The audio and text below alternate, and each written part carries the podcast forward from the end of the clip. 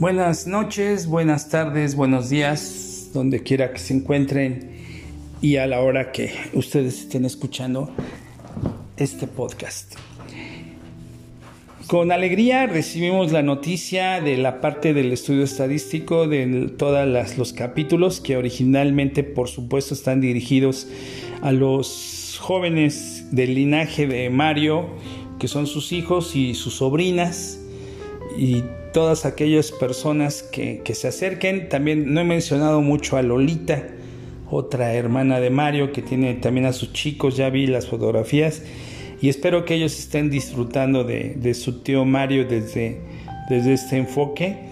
Eh, y hemos visto que ha habido más de 100 reproducciones, eso nos da mucho gusto, y que en países como en Estados Unidos y en Panamá eh, se está escuchando y siguiendo este, este programa de podcast que nos da mucho gusto porque eh, creo yo que a Mario le daría muchísimo gusto el saber que que su experiencia y su vida está ahorita trascendiendo a otras generaciones, incluso superando fronteras con las barreras que se vencen a través de esta tecnología. Bueno, eh, como habíamos prometido, el tema del marco de creencias para pasar a los temas paranormales eh, y luego regresar a otras anécdotas, eh, hay varias sugerencias en la mesa. Eh, de retroalimentación. Primero agradecerle a Flor y a Mario sus comentarios. Para mí han sido muy satisfactorios y igualmente siento yo que, con el agradecimiento y el cariño que están expresando, eh, siento yo que no hay mejor precio que ese desde el punto de vista de que a, Mario yo sé que hay como una historia no contada, una historia no platicada. Y, creo que a los que tuvimos esta oportunidad de conocerlo, pues siempre nos dejó huellas en el camino, ¿no?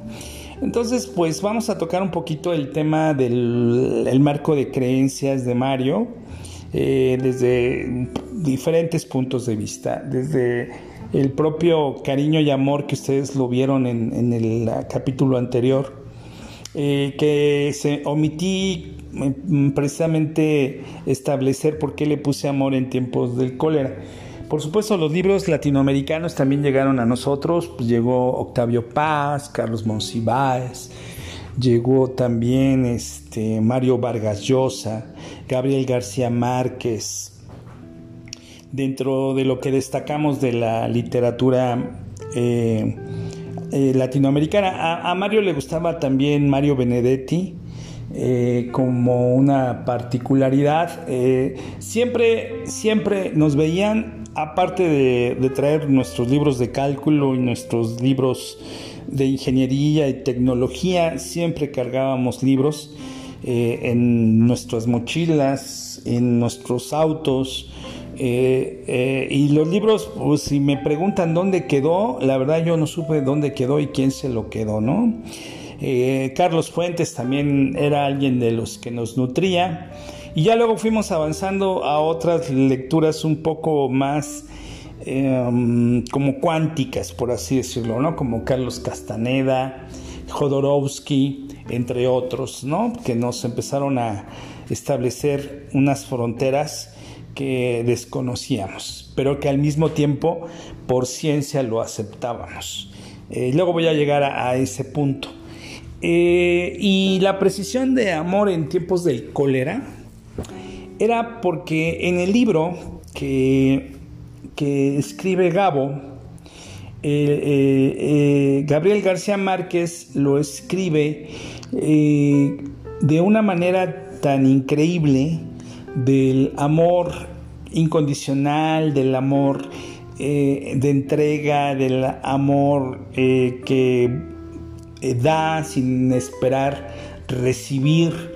Y era el caso de los, digamos, protagonistas de la historia, que era Florentino Araiza, un enamorado increíble de, de una dama que se llamaba Fermina Daza.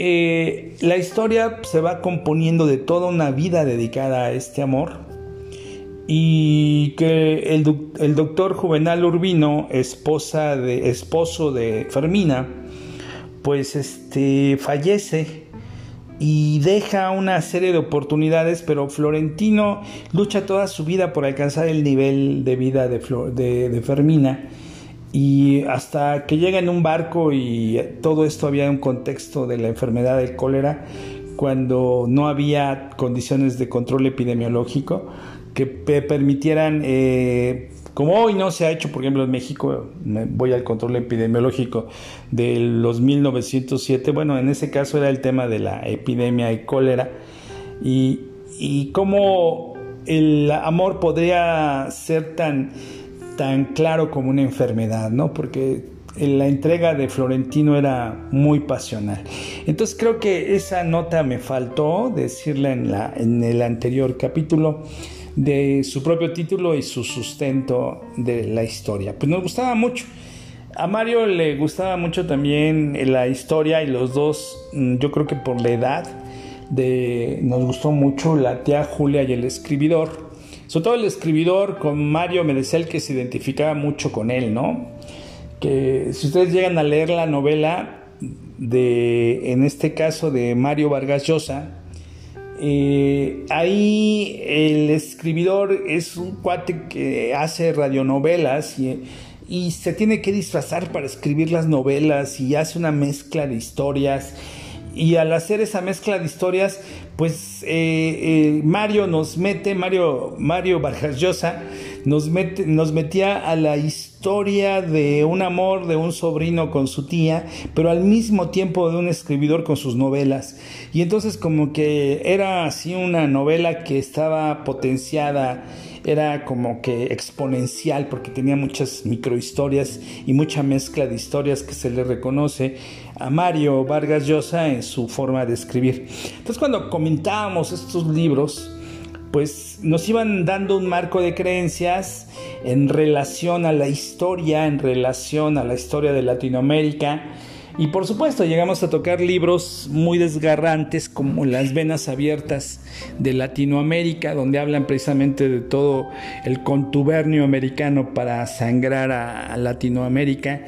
Y de igual manera hoy se manifiesta pues este Tiempos Recios, que ya Mario no lo leyó, es el libro más reciente ahorita de Mario Vargas Llosa, eh, y otros libros como la historia, la guerra del fin del mundo, eh, y por supuesto, Cien años de soledad nos dejaron totalmente abstraídos de toda esta literatura latinoamericana y mexicana. Con Carlos Monsiváis lo disfrutamos mucho por el toque irónico. Nos gustaba mucho ir a las conferencias que daban en Coyoacán. De repente estaba acompañado con Tomás Mojarro y otros periodistas connotados de la época. Y, nos gustaban los toques irónicos de Carlos Monsiváis, ¿no? Realmente sus novelas también, eh, Amor Perdido y otras, nos gustaron mucho. Y nos dejaban huella en nuestro marco de creencias, porque a final de cuentas, pues no éramos personas que, pese a que yo procedo de una educación básica católica, mi mamá nos metieron a la Salle y estuvimos ahí la primaria, pero luego ya pasamos al tema público y en el tema público el laicismo pues lo fuimos conociendo. Pero en México la mayoría de las personas en proporción, no ahorita, sino en aquella época, pues eh, profesaban fe católica por temas sociales, por temas de un componente de, mm, de digamos, de normalidad, ¿no? Era lo normal.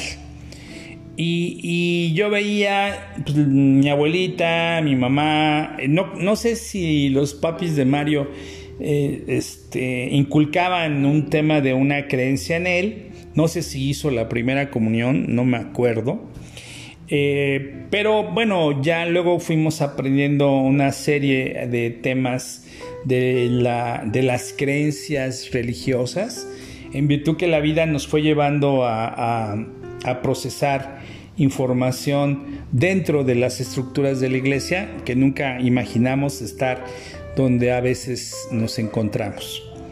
Entonces, eh, ahí empezó a cambiar un poco nuestro, nuestro tema, porque si bien nosotros nos reconocíamos como técnicos, nos gustaba las ciencias exactas, a mí las ciencias químicas y las de la salud, a Mario le gustaban las ciencias físico-matemáticas, eh, como que veíamos a las ciencias sociales con una mayor, lo que llamamos nosotros el tema de la incertidumbre, ¿no? Y que si bien las leyes sociales oh, no están así tan establecidas, sino se manejan marcos teóricos, la parte de, la, las leyes, tanto pues, econométricas, podrían ayudar un poco más, pero eran matemáticas aplicadas para nosotros a las ciencias de la economía. Entonces nuestro marco de creencias estaba mucho sentado en la filosofía de la ciencia. Eh, a medida que fuimos avanzando en nuestro tema de estudios, nos llamaba mucho la atención eh, la parte de las subpartículas atómicas y la apertura de la física cuántica, que hoy se ha trabajado mucho y que a medida que se ha avanzado en este campo del conocimiento, nos damos mucho cuenta de que podía la ciencia aspirar a buscar o encontrar evidencias de, Dios en este atrevimiento humano, ¿no? De, de cómo se podía llegar ahí y cómo eran las energías y cómo un cuerpo está compuesto de más vacíos que de materia. Era algo que nos llamaba mucho la atención en cuanto a pues todo lo que habíamos aprendido en la universidad y al estarlo mezclando con, con las ciencias históricas y sociales y geopolíticas, ¿no? que nos pues, ocupaban en esa época. Por supuesto, hablando un poco de los temas políticos, eh, hicimos una pequeña adscripción sin mucho activismo al Partido Social Unificado de México, al PSUM, que tenía un antecedente en el Partido Comunista. Es decir, como que teníamos una onda bien Che Guevara, porque también ahí abordamos eh, la música, la que nos llegó a, um, totalmente absorber, pues fue Silvio Rodríguez, eh, Pablo Milanés eh, en, aquellas épocas. Y, había algunos lugares en la Ciudad de México que se llamaban peñas, la peña del mesón de la guitarra, la peña Tupac, donde tocaban ciertos grupos eh, latinoamericanos, tocaban la quena, soy el Cóndor Pasa, y nos tocó presenciar a dos artistas que nunca nos imaginamos que iban a ser recordados con tanto cariño en México, eh, como fue Chava Flores, lo vimos en vivo varias veces. Eh, vean los discos de Chava, eh, muchachos, y por ejemplo, cuando la luna se pone regrandota como una pelotota del gato y la luna, esa la cantaba Mario, le encantaba tocarla y cantarla. nos gustaban mucho los toques irónicos de las urbano historias que tenía Chava Chava Flores y lo vimos en vivo y lo disfrutamos mucho en la Peña Tupac. Esta Peña Tupac, para sorpresa nuestra, se encontraba exactamente frente al parque donde conocimos a Mario. En una calle enfrente de Revolución, ahí se encontraba la Peña Tupac.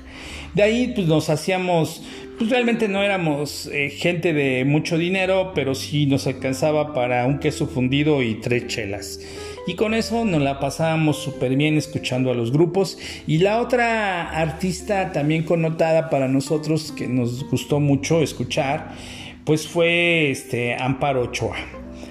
Um, alguna vez escuchamos también a este hombre que acaba de fallecer de COVID, Déjenme acuerdo, me acuerdo. También Trovero. Ahorita recuerdo, ahorita les comento. Entonces, eh, ahí pues nuestro marco histórico, como que decíamos a través de la música, de las canciones de Silvio eh, y el folclore, que pues, para empezar estaba mal distribuida la riqueza y que muy pocos ganaban lo de muchos y que los muchos eran explotados por muy pocos. Y esa situación de esa percepción tan pobre de ese entonces, pues nos hacían a nosotros como pensar qué estaba pasando alrededor del contexto social y cuál era nuestro rol ante la historia. Entonces eh, empezamos a analizar un poco las generaciones de los 70 eh, los que les tocó, por ejemplo, tuvimos maestros del movimiento del 68 que nos platicaron eh, cómo algunos de ellos se habían salvado y cómo había sido esa tarde de Tlatelolco. Oscar Chávez es el cantante que llegamos a oír también en La Peña. Y este y regreso al, tema del marco ideológico que nos iba sobrellevando. Pues no sabíamos realmente qué significaba ser eh, políticamente activo. Pues dijimos, nos ascribimos mm, para el tema de que le den un reconocimiento al PESUM y pues lo ayudamos. Ahí estuvimos platicando y de las inconsistencias y de todo el movimiento de 68 que nos tenía un poco este, dolidos, después también el, tema de los setentas y, y que pues nosotros al ser todavía muy, muy chicos en esos años, pues no repercutió directamente en nuestra vida, pero sí a través de nuestros maestros, tanto de la prepa como de la universidad. Tuvimos maestros que vivieron el 68 y el escuchar sus relatos para nosotros eran como que complementarios a la noche de Tlatelolco de, de Elena Poniatowska, ¿no? Entonces, vean ustedes cómo tenemos unos enredos mentales medio tremendos y, ya el marco de la, de la religión la sentíamos un poquito como lejana, un poquito como no pragmática, pues sí para los 15 años la misa, para las bodas las misas, eh, los Orozco particularmente tenían su ritual católico, muy católicos por también su procedencia. Ellos iban a misa al Monte Carmelo en Alfonso XIII todos los domingos. Y posteriormente de ahí pasaban a la pancita, a comer pancita, a un tianguis que se pone enfrente. Creo que hoy hasta sus hijos siguen yendo a la iglesia y a la pancita. Y bueno, a nosotros nos gustaba la pancita porque con eso nos la curábamos, ¿no? Aunque llegábamos a veces tarde a misa o a veces nada más llegábamos a la pancita. Entonces, este, eh, digamos que dentro de ese contexto, pues respetábamos nosotros mucho a nuestros amigos que tenían esa creencia. Y aquí a lo mejor voy a tocar eh, algo complejo porque siempre hablar de religiones es muy, muy atrevido y puede llevarnos a problemas incluso de, pues de que esté en desacuerdo con varias creencias. Entonces quiero partir del proceso de higiene mental, donde dentro de la higiene mental y el pensamiento abierto, demócrata y, e inteligente, porque al final de cuentas si uno observa el mundo, en el mundo hay muchas, muchas creencias, muchas religiones, muchos movimientos religiosos, muchas ramificaciones acerca de lo que éstas significan. Sin embargo, opera dentro del ser humano, y eso lo hemos visto, una resistencia. Cuando alguien va a hablar mal de una religión o va a hacer comentarios que no son convenientes a una religión, pues este, puede haber controversias y por supuesto respetables, eh, pero lo que yo les pido es apertura para que no caigamos en fundamentalismos, ni estoy diciendo que está bien ni que estoy mal, nosotros estamos considerando y yo considero hoy que ninguna religión es mala, sino más al contrario, son los temas de los algunos religiosos que, que pues es ese tema de de querer emancipar las propias creencias.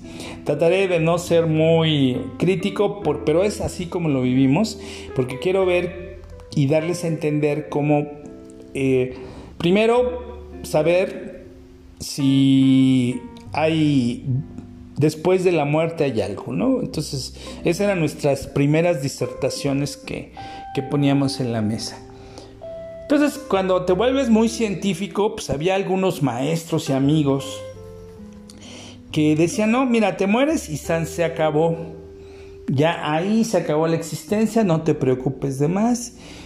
Ahí se acaba, no hay posibilidad de que haya un manto energético ni, ni nada que pueda irse a otras dimensiones y a otros espacios y a otros contextos como los que se hacen plataformas varias religiones, ¿no?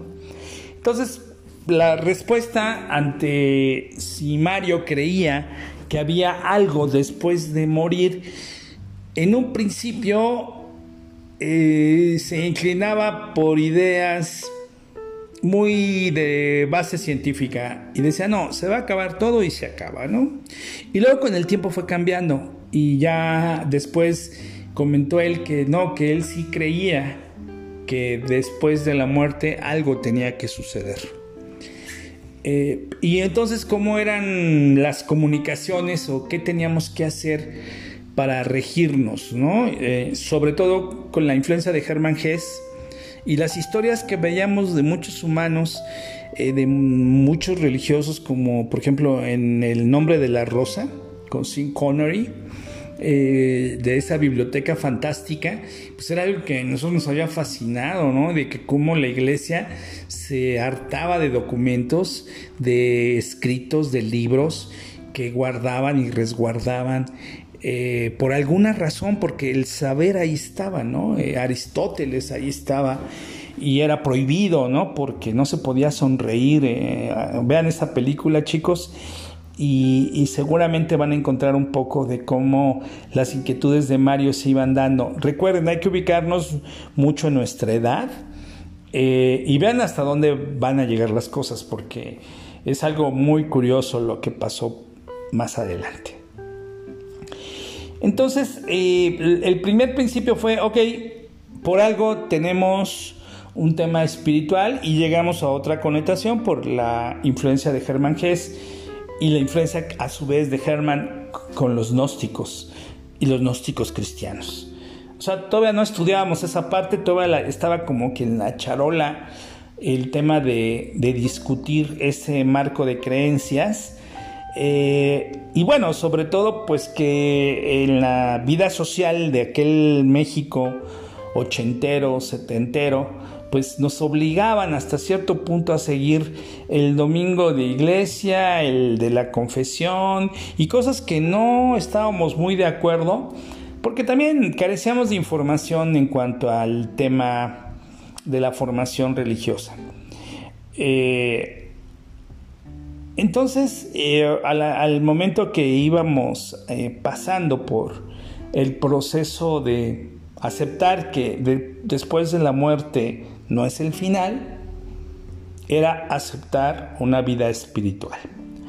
Y aceptamos nuestra vida espiritual y nuestra experiencia humana como algo real. O sea, somos seres humanos que estamos en una naturaleza espiritual, pero en una experiencia humana. Y esa fue como la, la, base de lo que seguía nuestro marco de creencias, ¿no? Pero veíamos que la filosofía de la ciencia hasta dónde nos podía dar esa búsqueda de Dios. Entonces Mario pues, leía algunos temas de Isaac Asimov, por ejemplo, ya de, de el robot de cerebro neutrónico. Y, y cuando llegó la física cuántica, que la fuimos entendiendo más, yo estaba ya tomando clases de, de química y veía el REMPE, que es la región probabilística donde se encuentra el electrón, y que aún así esos conocimientos pues son viejitos, porque a medida que se ha ido avanzando en el tema de las subpartículas, llegamos a encontrar eh, naturalezas de onda, naturalezas de partícula, que por supuesto Mario en la ingeniería eléctrica, él al resolver ecuaciones de números complejos, es algo que nos presumía mucho, y las transformadas de Laplace y otra serie de modelos que le encantaban a Mario, la serie de Fourier y no sé qué rollos. Entonces, él, él este, explicaba que había posibilidades que manifestaban que la energía eh, era una cuestión de transformación, así como la materia, la energía y que por el conocimiento cuántico se podían saber muchísimas más cosas de las de, que podían llegar a incluso a Dios. Entonces ustedes, por ejemplo, eh, si recuerdan hace pocos años, y para que vean que Mario tenía un tanto de razón en esas discusiones de estudiante de ingeniería, sin ser un científico físico del CERN, allá en, en Suiza, en Francia, creo que Francia. El bosón de Higgs lo han llamado la partícula de Dios. Y lo último que hemos estudiado nosotros es de que gracias a la manifestación del bosón de Higgs, que teóricamente estaba establecido por ecuaciones ya resueltas, daba la evidencia de la gestión de la materia. Eh, eh, sin el bosón de Higgs no se hubiera manifestado la materia. Entonces, regreso a Mario. Mario no lo vio el bosón de Higgs, pero lo iba intuyendo desde por allá en aquel entonces y sin ser físicos ni experimentales ni teóricos, éramos ingenieros, estábamos en una formación de ingeniería y bueno, dentro de la formación de las ingenierías, las ciencias básicas nos hablaban de esos comportamientos de la materia y de la energía que teníamos que, que tener establecidos para poder desarrollar las aplicaciones tecnológicas de nuestras disciplinas. Entonces, el, fíjense cómo a través de la filosofía de la ciencia queríamos encontrar eh, la explicación de Dios.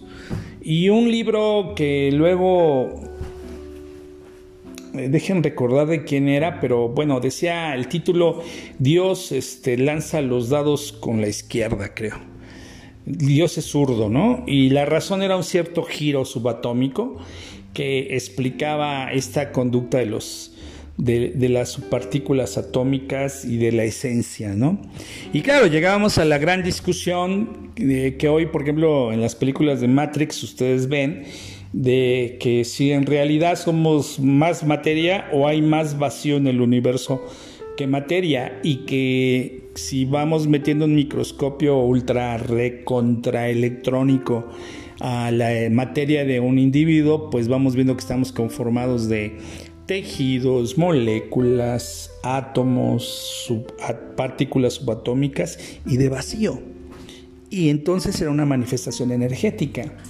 Y que quien conociera bien la Matrix pues podía manejar la energía, ¿no?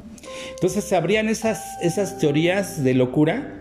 Y claro, como también la de viajes en el tiempo y otras tantas que nos abrían los capítulos de la teoría de la relatividad de Einstein, que gracias a Dios en mi disciplina no tuvimos que pelearnos mucho con ese tema, pero sí hubo una exposición en nuestras materias de física que nos exponían este, este fundamento teórico. Entonces era complejo, ¿no? Porque no nada más es, es E igual a mc al cuadrado, sino toda la conformación de la teoría llevaba estudios muy complejos, eh, matemáticamente hablando. Entonces, eh, teníamos como nuestra formación era muy científica, empezamos a encontrar un túnel de nuestra naturaleza espiritual y cómo sí se podía encontrar a Dios a través de ese contexto. Dentro del tema histórico estaba la teoría del Big Bang y que el Vaticano ya había aceptado la teoría del Big Bang como un contexto donde reconocían el descubrimiento científico y el infrarrojo como una evidencia de que las galaxias iban expandiendo y por lo tanto había, había un punto donde había sido el origen y el origen había sido el Big Bang, aunque no estaba explicado en el Génesis de la Biblia, ¿no? Entonces, este, esto es un poco complejo. Quiero decirles que qué horrible es ser así porque somos personas muy difíciles de convencer eh, y también muy tercos. Eh, y tanto yo, Mario y otros no éramos la excepción. Eh, sin embargo, sin embargo, fuimos avanzando y la vida antes eh, de, esas universidades, en ese lapso de intercambio entre la universidad y el último año de prepa, eh, conocimos a un padre que donde trabajé yo un ratillo, se llamaba el Instituto de Documentos Históricos, AC, era una asociación civil, eh, la cual estaban sus oficinas en el claustro de Sor Juana ubicadas en Isabela Católica e Izazaga. Ay, no me acuerdo la callecita que estaba ahí, creo que era Revillagigedo, la que estaba en la espalda. Pero bueno, sobre Isabela Católica estaba la entrada. Hoy el claustro de Sor Juana es una universidad eh, la cual lamento yo que sea una universidad cuanto, porque yo lo que vi es que había mucho contenido histórico y que por lo mismo debió preservarse como un museo y no como una universidad, es mi punto de vista. Pero porque estuvimos ahí un tiempo, el director del Instituto de Documentos Históricos era un padre católico de nombre Bernardo Torres. Bernardo Torres era una persona muy alta, eh, barbón, una barba prominente, casi hasta le llegaba al pecho la barba. Eh, tenía unas entradas en la frente muy grandes y se peinaba para atrás y usaba anteojos. Eh, manos muy, muy grandes y una voz mm, muy tonificada, muy, digamos que hasta cierto punto eh, hipnotizaba, ¿no? O sea, esa, tenía esa, esas habilidades Bernardo. Eh, Bernardo pues nos invitó a participar en reuniones que ellos tenían desde el jueves hasta el sábado y a veces nos seguíamos hasta el domingo.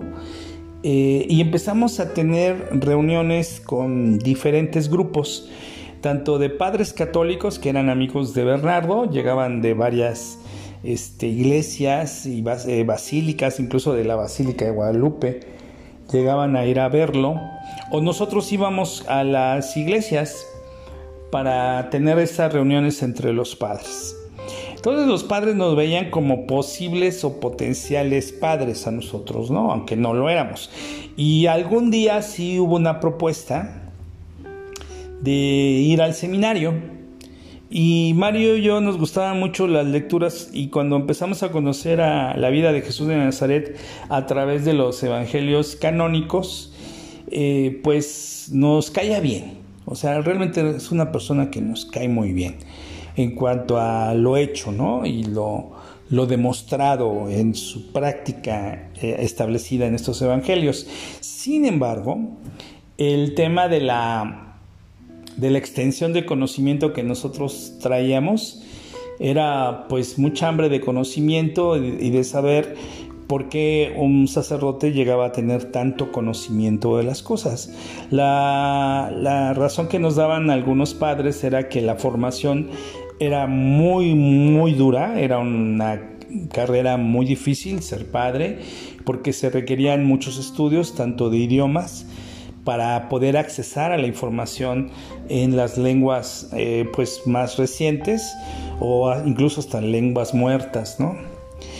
Y bueno, esos eran de los retos que nosotros nos quedamos pensando de cómo podía una persona estudiar tanto y tanto y tanto y abarcar teología, filosofía, eh, este, libros y disertaciones morales de diferentes personajes en la historia. Y bueno, se sabe que la iglesia pues contaba con un acervo histórico de documentos prominente donde había seguramente mucho conocimiento que era exclusivo de algunas personas.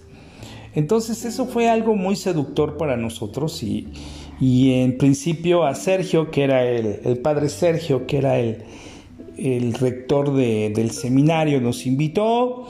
José Luis, Mario, ¿por qué no van? Este, los vemos inquietos. Bernardo ya me ha platicado de, sus preguntas y sus intervenciones con las pláticas que tenemos y creemos que pues, tienen un potencial que podrían hacer buenos, buenos sacerdotes. Y fuimos al seminario, ¿no? Entonces, ubicado en Tlalpan. Y ahí nos nos dimos a la tarea pues de conocer a unos chicos. Se veían muchachos sanos, felices, contentos, todos con anteojos, ¿no? Ya, ya estaban leyendo. Vimos las habitaciones, vimos este, el comedor, el patio, las actividades que tenían, tanto deportivas. Y pues parecía una como universidad, pero muy concentrada en la formación de sus de sus productos profesionales. Eh, sin embargo, el tema del celibato pues, ah, fue un tema de mucha discusión porque pues era precisamente no entendíamos esa ordenanza de un papa pío no sé qué que había este, establecido el celibato para preservación de la institución, ¿no? Ya luego lo fuimos comprendiendo más adelante, pero en tanto eso nos preocupaba mm, porque si vamos a tener un tema de desarrollo de conocimiento de las obras católicas, pues teníamos que dedicarnos al 100% y como que las ansias y necesidades corporales no eran cosas de pensamiento. Pero quiero decirles que para chicos de 18, 19, 20 años, pues sí vendría siendo un secuestro complementario y cosa que no lo dejamos ni pasar 20 minutos, porque saliendo del seminario, Mario y yo nos pusimos a platicar de que, que él pensaba si creía que valía la pena este aventarnos el tema del celibato por accesar a esos conocimientos increíbles. Y dijimos, no, no vamos a aguantar, seamos francos, eh, no, no, no está dentro de nuestro alcance en esta tierra, ¿no? Y reconocimos para ser congruentes que no íbamos a meternos porque simplemente era un tema muy complejo. El, dejar la actividad sexual y la vida en pareja como una situación al margen. Claro, hubo discusiones luego con Bernardo y con Sergio, se pusieron muy espesos y nosotros también eh, en cuanto a por qué pastores de otras iglesias sí podían casarse y pues, pues tenían sus razones desde el punto de vista de la iglesia católica y no fueron suficientes los argumentos para convencernos. incluso dijeron prueben un semestre y, lo vayamos viendo. Pero realmente nos gustaban más las ingenierías que, que la parte del seminario. Pero aquí chicos sí quiero comentarles que su papá hubo alguna vez un pensamiento de que a lo mejor ustedes no llegaban y tampoco mis hijos. Entonces, este eh, hubo el pensamiento, pero no hubo la acción.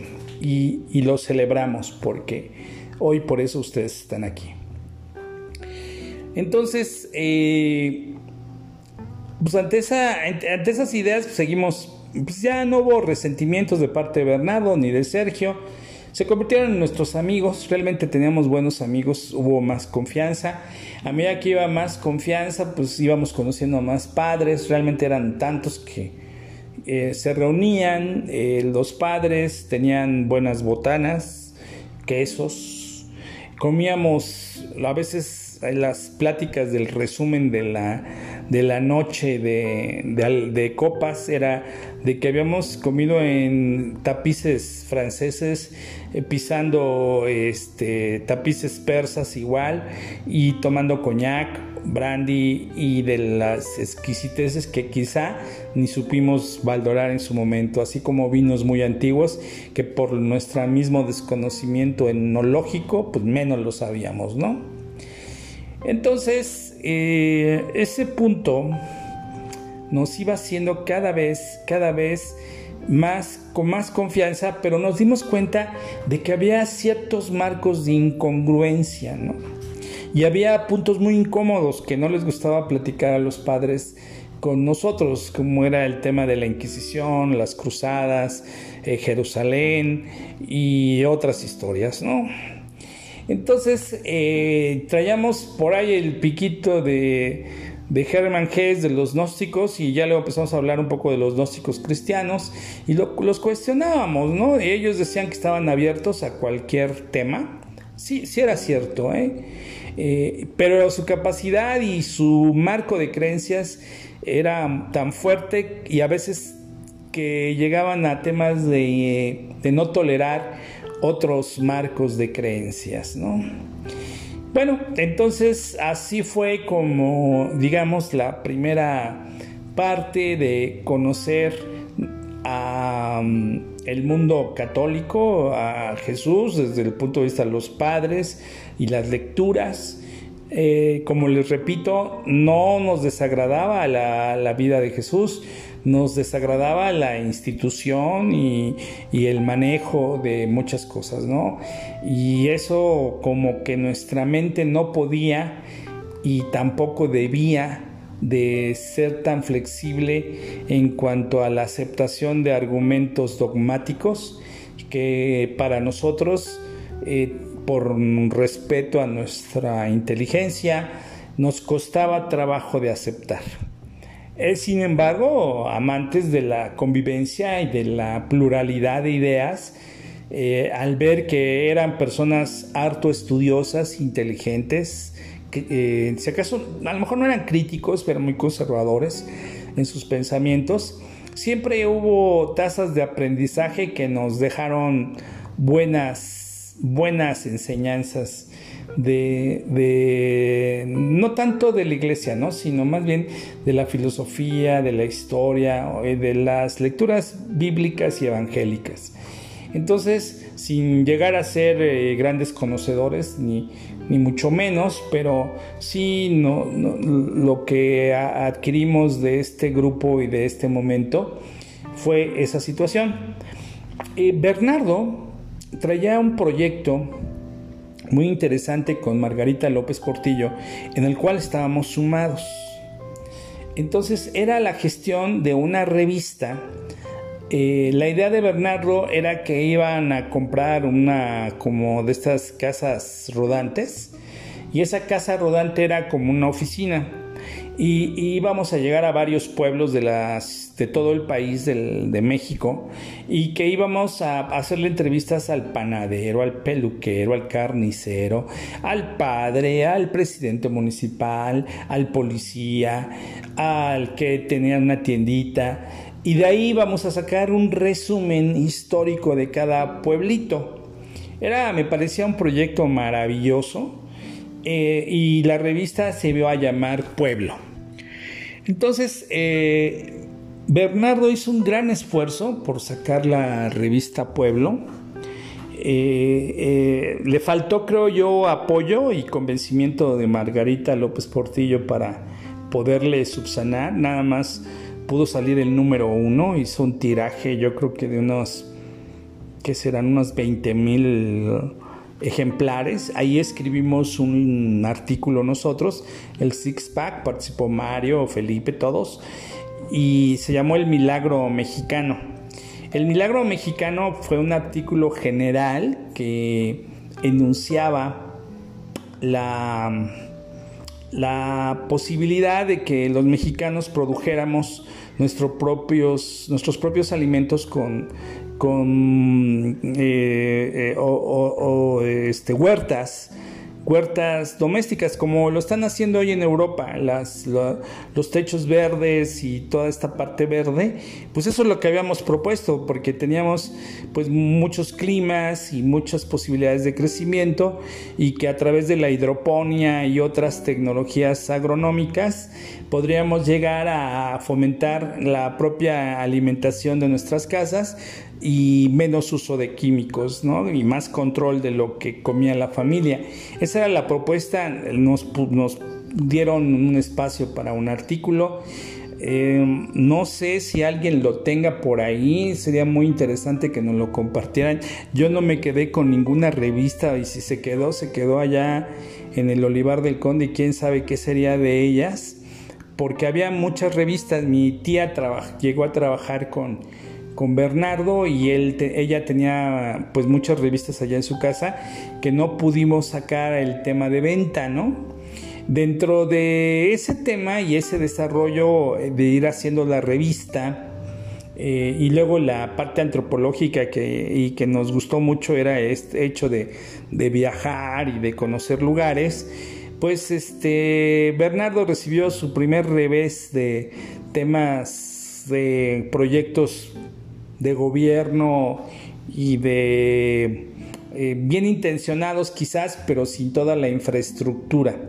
Dentro de esta connotación conocimos dentro de las reuniones que teníamos y se fue fraguando la revista ahí en, eh, el claustro Sor Juana, conocimos a un licenciado que era masón y conocimos a otros masones Eh, el licenciado era este, Eduardo Ojeda Lajut, hijo, sobrino, sobrino de un secretario de Estado que era Ojeda Paullada. Ahorita creo que Lalo, Eduardo, está trabajando por ahí en el gobierno de Jalapa, es la última nota que se dé.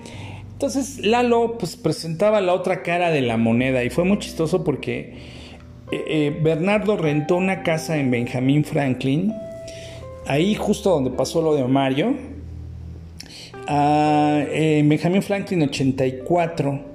Había una casa muy grande que rentó para hacer la revista. Entonces Bernardo ocupaba parte de la casa y Eduardo ocupaba otra parte de la casa. Entonces la repartieron la renta entre los dos. Y luego déjenme decirles, yo no supe jamás que la renta, o a mi, mi hermana, eh, una de mis hermanas, le había prestado las escrituras a Bernardo para que pudiera ser el aval.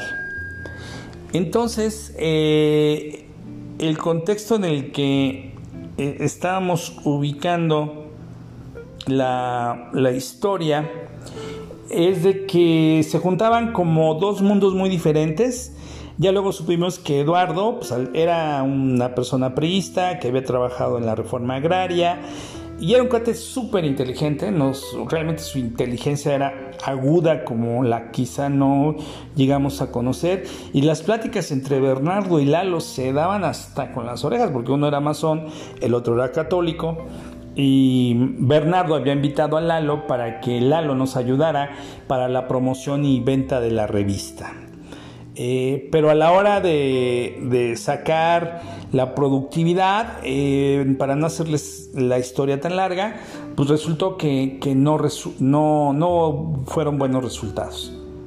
Entonces Mario eh, y nosotros convivíamos allí entre dos mundos el mundo de Bernardo y hablamos de la historia, la iglesia, el evangelio y traíamos el rollo gnóstico que nos reprobaba mucho Bernardo, que por qué queríamos leer los evangelios apócrifos de, María Magdalena, de Santo Tomás y, y cómo San Pablo también tenía algunas este, con unas, algunos hilos relacionados con, el, con la parte gnóstica cristiana, porque incluso eh, el de Judas, este, también era un evangelio que nos llamaba la atención en cuanto a conocer más la historia de Jesús de, Nazaret.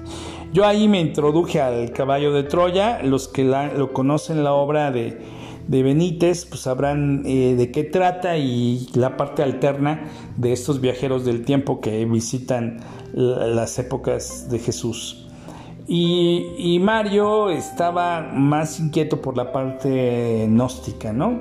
Entonces estábamos muy revueltos porque nos llamaban más los principios masónicos. Con Eduardo conocimos una plataforma ideológica que era el liberalismo social mexicano que lo querían introducir dentro de las estructuras del PRI para empezar a desarrollar otras esencias de instituciones que tuvieran un carácter social que era tan necesario en México, pero los temas de corrupción y de ideas del poder y la política como hasta hoy se notan con los casos de Lozoya y otros más, este, pues siempre el político que tiene una oportunidad de aprovechar su puesto eh, para beneficios personales, sin dudarlo, es este, como en automático, sea del partido que sea, ¿no? No es un tema partidario. Entonces, eso era algo que veíamos el liberalismo social mexicano, traía mm, Lalo toda una historia con sus amigos, y ya luego fuimos descubriendo que Lalo era de preferencias diferentes. Entonces empezamos a ver que tenía parejas niños, jóvenes, no niños jóvenes. Y, y este, pues nosotros dijimos, no, pues nosotros ni comezón ni ruido, ¿no? Entonces era muy chistoso llegar a esa casa porque no sabíamos qué íbamos a encontrar. Eh, y, y así fue como esta parte de nuestra, el marco de creencias de Mario, pues se fue convirtiendo, yo lo diría en esta etapa, en una parte eh, gnóstica, cristiana, digámoslo un poco así, porque sí fue una búsqueda de Jesús. Eh, por tradición católico, porque respetaba la tradición católica, desde la novia de Guadalajara, ella era muy católica junto con la familia Orozco, que era muy influyente en el tema católico. Y pues yo siempre pensé que la religión nos metía pues un tema de doctrinas para no ser tan malas personas. Sobre todo ser coherentes con las creencias y junto con la filosofía de la ciencia y la física cuántica y la energía, eh, pues Mario sí llegó a creer en la existencia o que la muerte no era un paso final, ¿no? Sino que había otro, otro destino de su manto energético. Y yo creo que, eh, curiosamente, para sentar el marco de creencias, eh, este, respetando por supuesto las de todos ustedes, no es nuestro interés ni mi interés eh, cambiar sus estructuras y sus ideas, mm, simplemente estoy dando a conocer cómo es que eh, pues éramos difíciles, ¿no? Pues a final de cuentas jovenazos, medio perdidos y buscadores donde nos queríamos saber el porqué de las cosas y eso nos metía en muchos problemas porque no hay, no hay conocimiento para todos los porqués. Entonces, eh, creo yo que aquí este, podemos eh, dejar este tema para que ustedes vean. En el siguiente capítulo vamos a ver cómo es de que empezamos a, tener unas vivencias muy particulares donde por más que las discutíamos, no sabíamos exactamente por qué. Y eso era algo que, como no tenía una explicación normal, por eso lo llamo paranormal, eh, se fueron dando a lo largo del poquito tiempo que ya nos quedaba con Mario y, bueno, pues nadie lo sabía, ¿no? Pero este yo siento que hoy eh, de Mario Star podría ser un, gran filósofo eh, en cuanto a el contexto, ¿no? Eh, entonces, quiero decirles que también su actividad política, cuando estaba, creo que era, ¿quién? Cuauhtémoc Cárdenas. Este, llegaba a participar en marchas y, eh, como una persona de su época, nosotros pensábamos, muchas veces nos decían los, los compañeros del 68 que éramos una generación castrada y eso nos enojaba mucho. Y la verdad no sé si tenían razón. Eh, éramos demasiado, demasiado sumisos, eh, obedientes. Y yo creo que el, el hecho de cuestionar a la autoridad no es por querer ser autoridad o por ser un anarquista, ¿no? Sino más bien es por qué vamos a seguir reglas de gente y de personas que lo único que les interesa es su propio beneficio y cómo usan los aparatos y las instituciones para poder controlarnos. Eso nos tenía muy conformes y veíamos que pues, lamentablemente las iglesias también se, eh, se prestaban para, para esa condición y, y, eso era algo que nos enojaba, ¿no? Sabíamos que, que no era del todo lo que debería de ser. Entonces la parte de ser gnósticos, eh, en resumen, para no aburrirlos tanto, eh, pues era una fuerte espiritualidad donde el, intermediario entre la persona y Dios no existe, o sea, es directo.